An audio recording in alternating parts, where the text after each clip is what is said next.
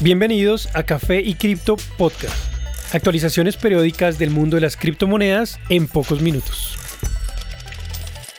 Buen día y bienvenidos a Café y Cripto Podcast. Soy Elizabeth y esta es la actualización para hoy lunes 21 de noviembre de 2022. En cuanto a precios, tras el colapso de FTX, Bitcoin cae hasta el área de 16.500, donde se mantiene con muy poca volatilidad durante casi 10 días. Esto sugiere un fuerte movimiento próximo, el cual, de ser de tipo bajista, podría indicar que probará de nuevo el nivel de 15.000.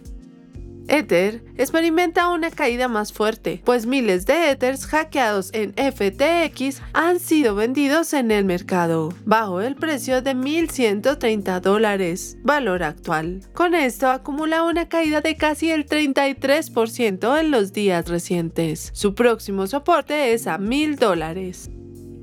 BNB continúa probando el soporte a 260 dólares, el cual ha prevenido mayores caídas de precio desde septiembre. Una potencial caída mayor en su precio llevaría a probar de nuevo el nivel de 240, visto por primera vez el pasado julio. Un ligero repunte por parte de XRP lo lleva a su valor actual de 0.36. Sin embargo, la debilidad en los mercados actualmente parece indicar una nueva prueba de soporte a 0.32 en los próximos días. ADA alcanza un nuevo mínimo. Su valor actual es de 0.31, el cual no había sido visto desde enero de 2021. Soportarse en 0.3 dólares es crítico, pues su anterior gran soporte fue de 0.2. En noticias.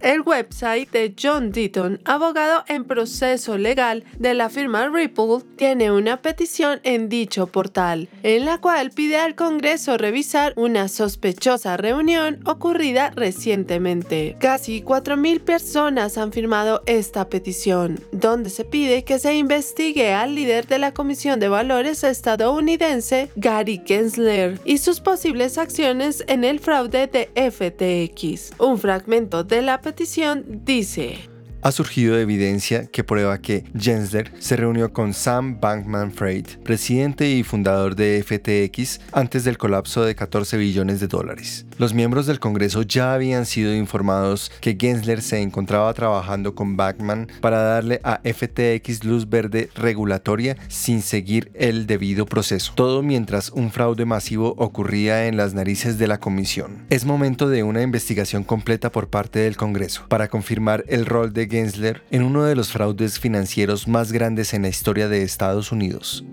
Los supuestos nexos de Gensler con Bankman empezaron a generar atención prácticamente apenas se hicieron públicos los problemas de FTX. El representante republicano Don Emmer ya había comentado que a su oficina habían llegado reportes de posibles irregularidades por parte de Gensler.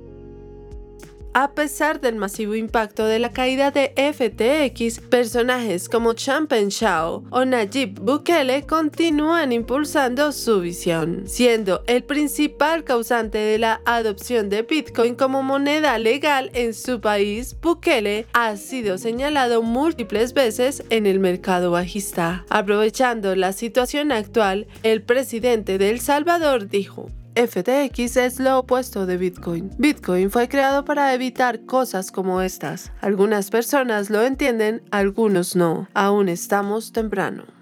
En línea con sus afirmaciones, apenas unos días después declaró en un tuit que su país reanudará su compra de Bitcoin, empezando el pasado 18 de noviembre comprando un Bitcoin diario. El país que hace poco celebró un año desde que adoptó Bitcoin como forma oficial, ha acumulado ya 2.381 Bitcoins. Al menos en papel, el país ha perdido enormes cantidades en su inversión debido a la caída continua de la criptomoneda en el último año. El país estuvo brevemente involucrado en el escándalo FTX, con algunas fuentes diciendo que el Bitcoin de la nación estaba en este exchange, algo que Bukele mismo refutó en una entrevista con Champagne Shaw. Después de anunciar la compra diaria de Bitcoin, Justin Sun, creador del ecosistema CryptoTron, también dijo que empezarán a comprar un Bitcoin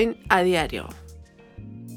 Pocos días después de desencadenar la tormenta que llevó a FTX a declararse en bancarrota, Shaw ha dado sus comentarios al respecto. Poco después de que se declarara en bancarrota, se conoció que Sam Backman había movido 10 billones de dólares para ayudar a su firma Alameda Research a mantenerse a flote después de la caída del ecosistema Terra. Shao, o CZ, como es más conocido, dijo que cualquier cosa que podamos hacer para aumentar la transparencia en la industria es buena, compartiendo las reservas de Binance en un post reciente recientemente. CZ agregó que Vitalik Buterin, creador de Ethereum, ha aceptado crear un protocolo de prueba de reservas que usará en Binance para sus pruebas iniciales. Además de esto, CZ anunció que quiere crear una asociación con los más grandes participantes de la industria cripto para conectarse con reguladores y legisladores a nivel mundial. Esta no sería manejada por Binance, sino por un agente externo que ha hecho esto en muchas industrias. El líder de También comentó que muchos reguladores le han pedido que cree tal asociación. Gracias por acompañarnos en este nuevo episodio de Café y Cripto Podcast. Y recuerden, la cadena de bloques vino para quedarse. Café y Cripto es un podcast producido y editado en Bogotá, Colombia, con la participación de Miguel Santamaría en la investigación, Elizabeth Bernal en la voz y dirección de marketing, y Germán Méndez en la voz, producción y diseño sonoro. Idea original Miguel Santamaría. Los artículos y análisis mencionados en este podcast no constituyen una recomendación u oferta de inversión ni una promesa de resultados futuros. Haremos todo lo posible para garantizar la precisión de la información incluida en este podcast sin asumir ninguna responsabilidad por información faltante o incorrecta. Las operaciones con criptomonedas implican un elevado riesgo, incluyendo pérdida parcial o total del capital invertido y pueden no ser adecuadas para todos los inversores.